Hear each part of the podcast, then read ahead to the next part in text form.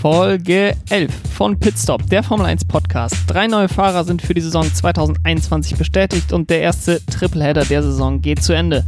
Mein Name ist Jan und ich freue mich, dass ihr eingeschaltet habt.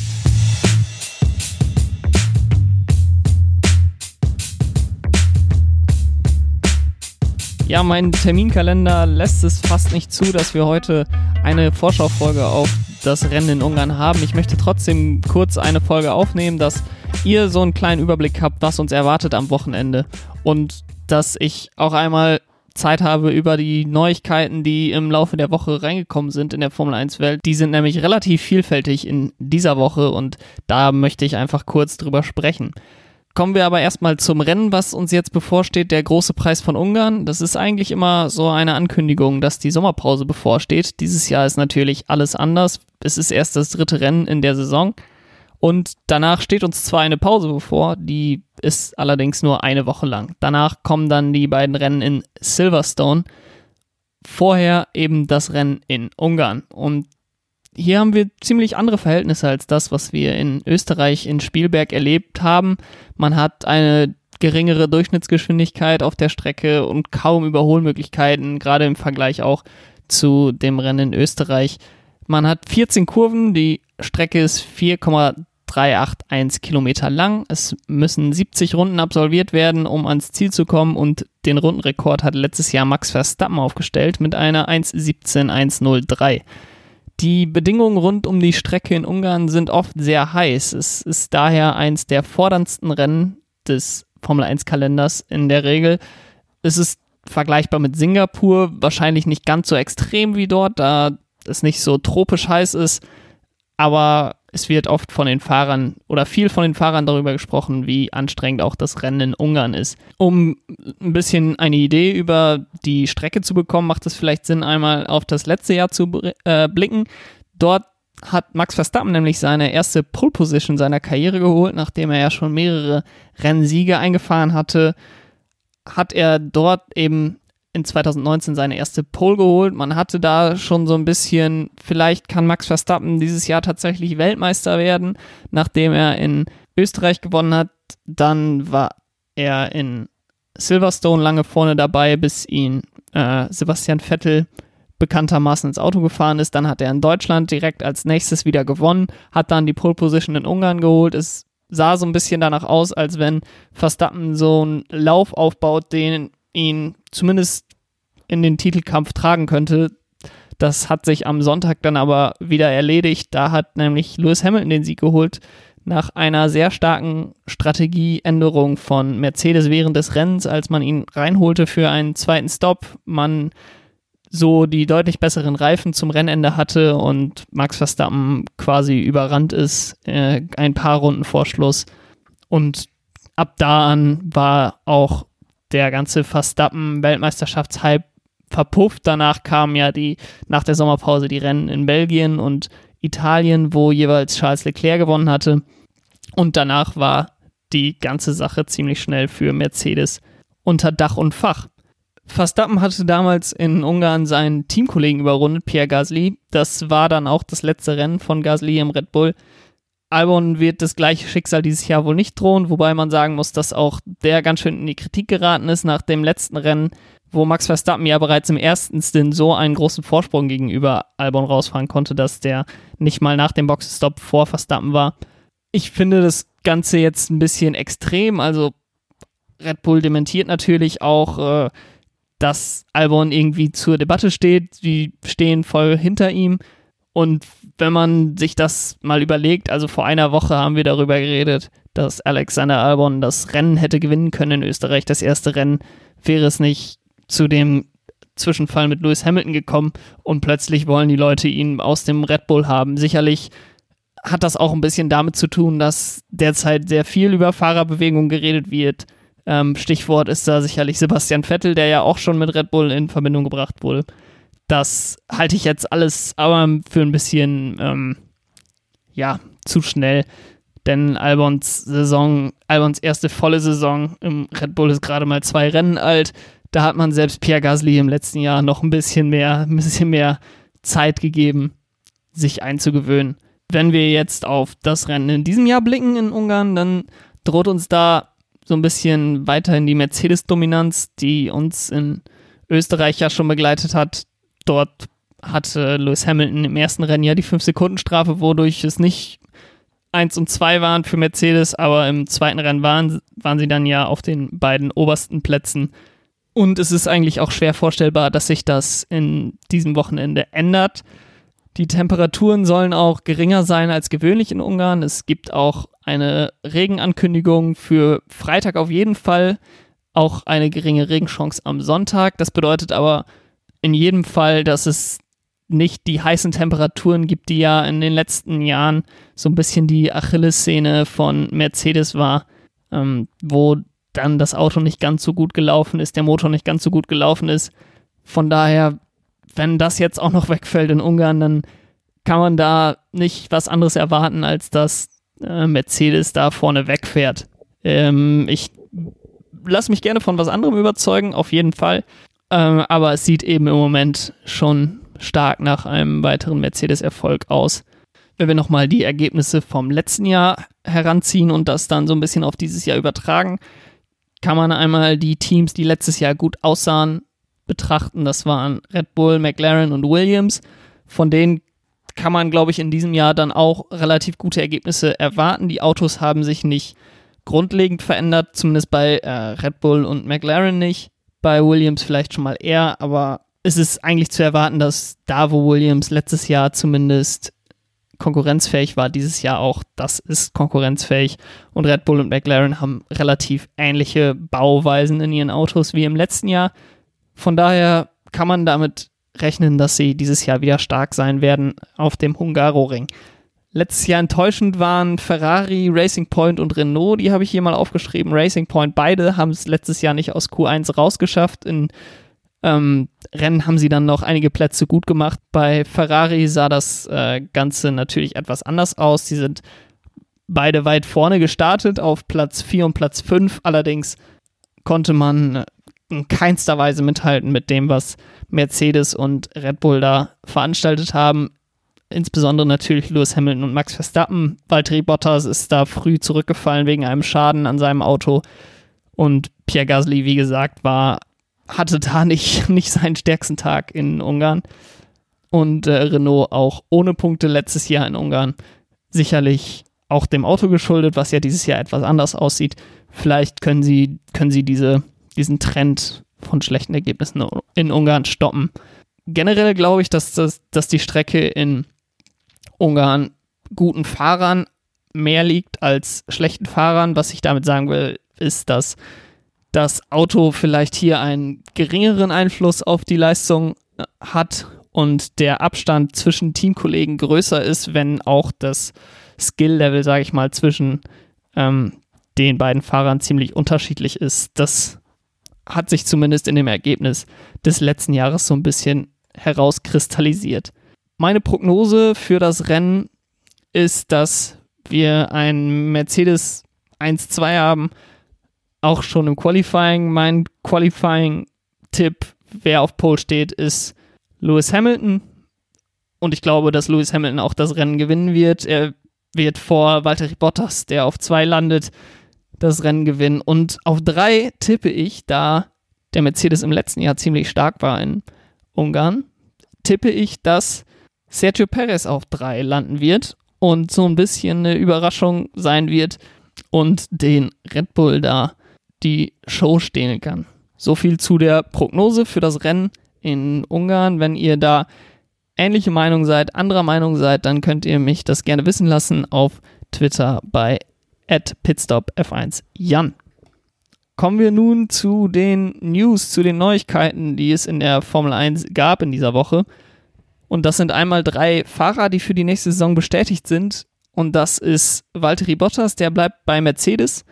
Das ist jetzt oberflächlich betrachtet nicht unbedingt eine große Überraschung. Bottas mit sehr soliden Leistungen. Mercedes hat das erste Rennen der Saison gewonnen, ist Zweiter geworden beim großen Preis der Steiermark und jetzt hat man mit ihm verlängert und scheint auch sehr glücklich mit ihm zu sein bei Mercedes. Ich frage mich so ein bisschen, wer quasi der ausschlaggebende Faktor war, warum jetzt erst verlängert wurde. Natürlich ist das jetzt nicht spät. Mitte Juli ist eigentlich eine ganz normale Zeit zur Verkündung, aber es kommt ja doch einmal nach den guten Ergebnissen von Bottas, aber auch nach der Unterschrift von Fernando Alonso bei Renault.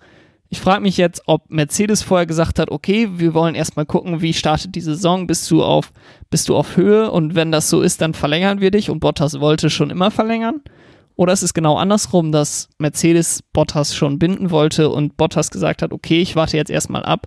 Ich habe nämlich die Chance, bei Renault anzuheuern. Das ist jetzt nicht unbedingt ein sportlicher Fortschritt, aber da bin ich dann die unangefochtene Nummer eins, habe mein eigenes Team, kann selber als Nummer eins Fahrer bestimmen, wo, wo es hingeht und mein Teamkollege macht mal Platz für mich. Hier bei Mercedes bin ich es immer, der Platz machen muss. Und Fernando Alonso unterschreibt bei Renault, keine Woche später unterschreibt Bottas für ein weiteres Jahr bei Mercedes.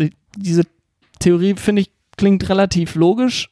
Ähm, ist natürlich nur ein Hirngespinst, muss nicht, muss jetzt nicht wahr sein und damit kann ich auch vollkommen daneben legen. Aber als ich da so drüber nachgedacht habe, habe ich schon gedacht, okay, interessantes Timing.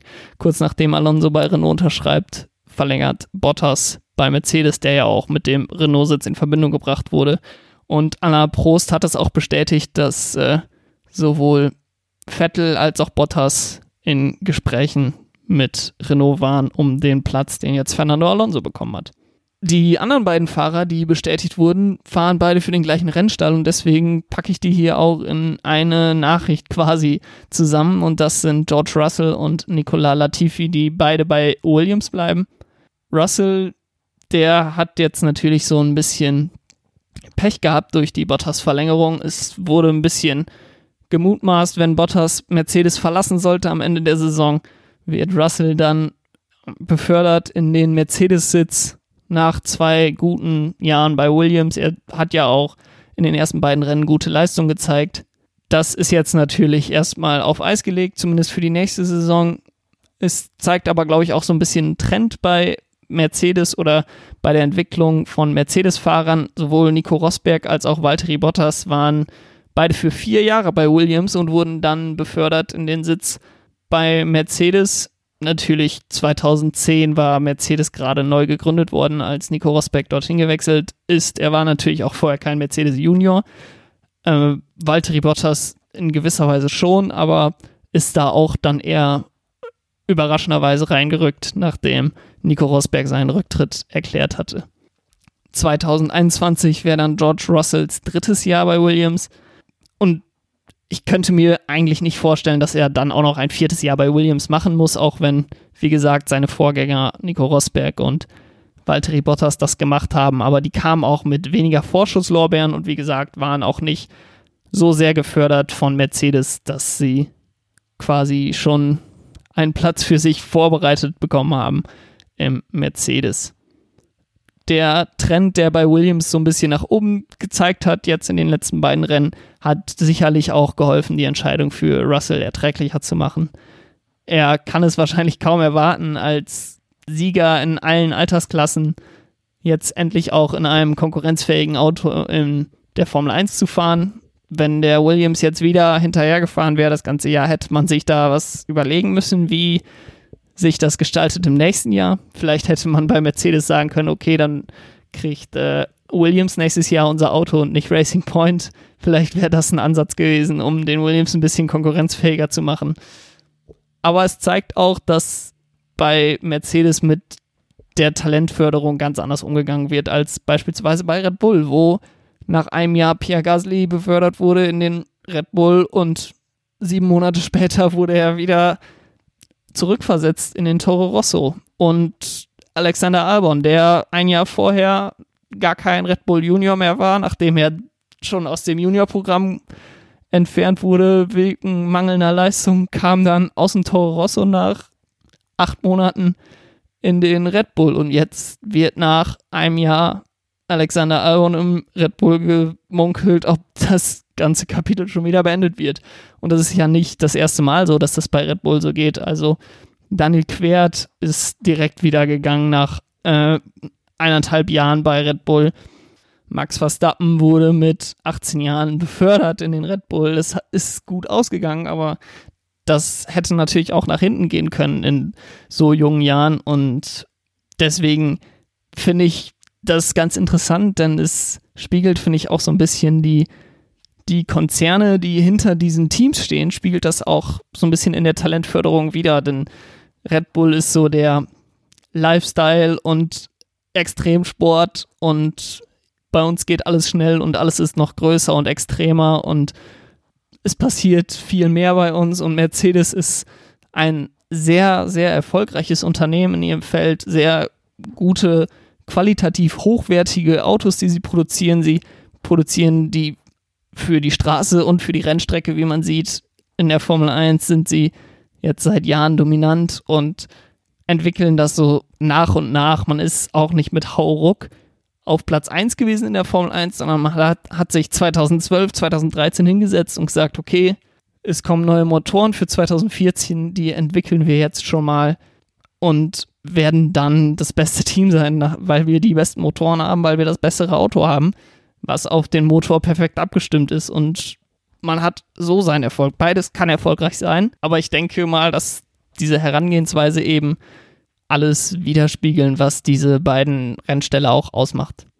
Die Meldung, dass Nicolas Latifi auch bestätigt wurde fürs nächste Jahr, haben sie dann direkt auch mitverpackt in dieser Russell-Bestätigung. Ich glaube, alle Williams-Fans waren ziemlich froh, als George Russell für ein weiteres Jahr bestätigt wurden, wurde und haben dann schnell darüber hinweggesehen, dass Nicolas Latifi weiterhin bleibt, auch wenn er nicht unbedingt der beliebteste Fahrer ist, da er eben dieses Paydriver-Image hat und das in den ersten Rennen auch noch nicht abschütteln konnte, weil er immer als letzter ins Ziel kommender Fahrer in, über die Ziellinie gekommen ist am Rennende. Auf der anderen Seite kann Williams vielleicht auch sehr Positives daraus ziehen, denn das erhöht auf jeden Fall die Chancen, dass Papa Latifi, Michael Latifi, dessen Sponsoren Millionen ja schon den Sitz des Sohnes finanzieren, auch ein langfristigeres Commitment zu Williams abgibt und als Anteilseigner bei Williams einsteigt, vielleicht sogar als Mehrheitseigner und den Rennstall übernimmt, ähnlich wie Lawrence Stroll bei Racing Point. Wie bekannt steht Williams ja zum Verkauf. Teile beziehungsweise auch der ganze Rennstall stehen da zur Debatte und dass äh, Latifi hier für einen langfristigeren Engagement steht, spricht auf jeden Fall dafür, dass das eine Option ist für den Kanadier. Kommen wir jetzt abschließend noch zu dem Thema, was die Formel 1 Welt in der letzten Woche dominiert hat und das sind die Sebastian Vettel zu Aston Martin Gerüchte. Aston Martin kurz vorab ist Racing Point, die werden ab dem nächsten Jahr Aston Martin heißen durch den Einstieg der Aston Martin Automobilgruppe äh, in die Formel 1.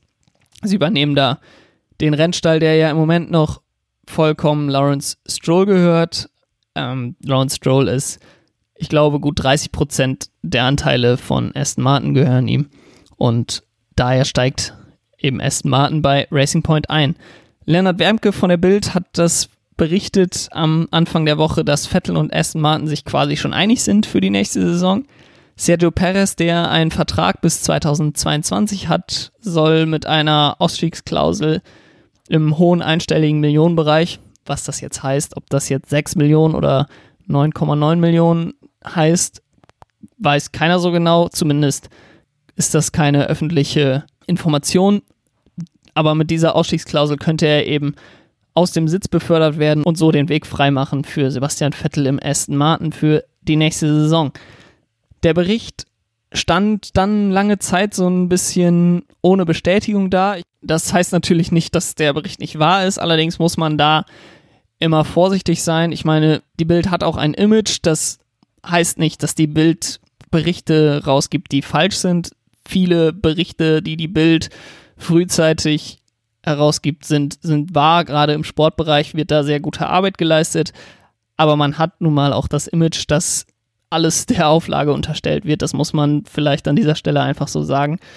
Und wenn ich dann sehe, dass so ein Bericht, der ohne Bestätigung dasteht, hinter eine Paywall geklatscht wird, denke ich schon, okay, ist das jetzt ein Bericht, weil da wirklich was, was brennt? Oder ist das ein Bericht, weil man weiß, okay, Sebastian Vettel, der bringt im Moment die, der bewegt im Moment die Massen in der Formel 1. Ähm, und vielleicht können wir hier die einen oder anderen Abonnenten abgreifen. Wie gesagt, das ist jetzt keine journalistische Bewertung von, von dem, was Leonard Wermke da gemacht hat. Ich glaube, der Bericht ist mit guten Quellen entstanden. Allerdings war ich da ein bisschen vorsichtig, weil er eben nicht bestätigt wurde von anderen Quellen.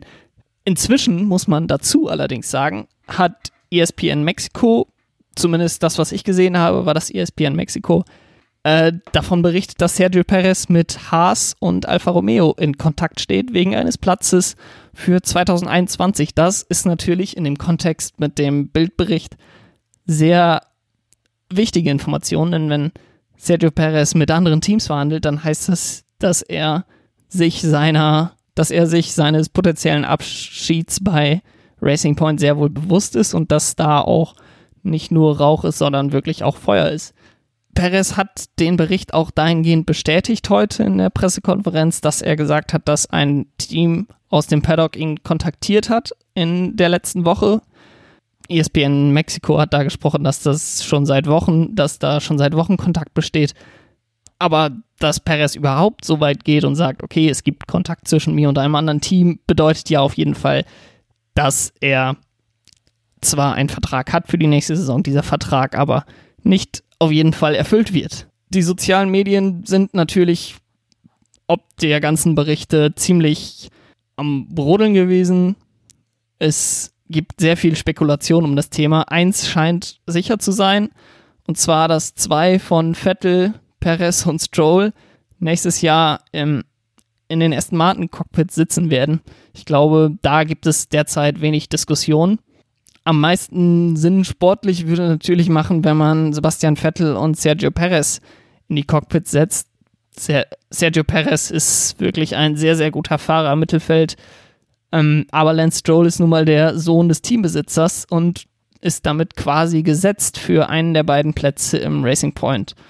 Lawrence Barretto von F1.com hat an der Stelle angemerkt, dass Lawrence Stroll im nächsten Jahr nicht mehr alleiniger Teambesitzer ist bei Aston Martin, sondern wie gesagt nur gut 30 Prozent am Team hält. Das gibt natürlich die Möglichkeit, dass die anderen Anteilseigner sagen, okay, wir wollen die bestmöglichen Fahrer haben. Wir haben einen Fahrer unter Vertrag, der super Leistung für uns abliefert und wir haben einen viermaligen Weltmeister, der auf der Suche nach einem Cockpit ist. Herr Stroll, es tut uns leid, aber Ihr Sohn sollte sich am besten ein anderes Cockpit suchen oder als Testfahrer agieren, was auch immer. Ich glaube, dass das zwar was ist, was man im Hinterkopf behalten sollte, allerdings sehe ich Lance Stroll immer noch als die erste Option für eins der beiden Cockpits im nächsten Jahr. Es hält aber so ein bisschen die Tür auf, dass Perez Vettel die Kombination es geben kann im nächsten Jahr. Man kann jetzt natürlich für beide Fahrer, wenn man jetzt Vettel gegen Perez vergleicht, für beide Fahrer gute Argumente finden, warum sie im Aston Martin im nächsten Jahr sitzen sollten. Für Perez spricht auf jeden Fall die Loyalität. Er ist seit 2014 bei diesem Team, was ja mal als Force India bestanden hat, dann zu Racing Point wurde. Und er würde dann für den dritten Namen fahren, schon in diesem Team mit Aston Martin im nächsten Jahr. Er ist aus meiner Sicht einer der Top 10 Fahrer, die wir im Moment im Feld haben. Und im Moment ist es auch fraglich, ob er von der reinen Leistung schlechter ist als Sebastian Vettel. Wenn man auf die Weltmeisterschaftspunkte guckt, dann ist er das nicht. Ähm, er hat allerdings es nie geschafft, wirklich vorne mitzufahren und er wurde nie mehr von einem Top-Team verpflichtet und das hat sicherlich auch ein Stück weit seine Gründe. Ein weiteres Argument ist bei Sergio Perez, dass er sicherlich ein geringeres Gehalt verlangen wird als Sebastian Vettel, auch wenn Sebastian Vettel gesagt hat, dass das Geld für ihn da keine Rolle spielt ähm, und zusätzlich bringt er auch noch Sponsorengelder mit aus Mexiko.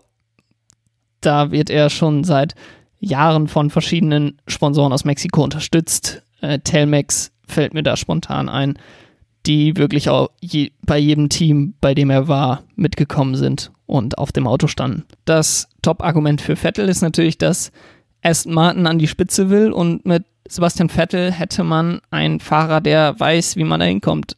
Sebastian Vettel ist viermaliger Weltmeister. Er hat auch mit Ferrari vieles erreicht, auch wenn es natürlich insgesamt eine enttäuschende Zeit war, aber Nachdem man 2015 nicht wirklich konkurrenzfähig war, hat man es wirklich geschafft, 2018 die Mercedes zumindest in der ersten Saisonhälfte richtig ins Schwitzen zu bringen. Und deswegen darf man das auch jetzt nicht zu sehr verteufeln, was da in den letzten sechs Jahren bei Ferrari passiert ist. Außerdem ist Sebastian Vettel ein großer Name in der Welt der Formel 1. Er hat Anziehungskraft auch für weitere Investoren, für weitere Sponsoren. Er bringt vielleicht nicht die Sponsoren mit, die Sergio Perez unterstützen, aber Sponsoren müssen sicherlich mehr Geld dafür zahlen, wenn Sebastian Vettel in einem Auto fährt, als wenn Lance Stroll und Sergio Perez in dem Auto fahren.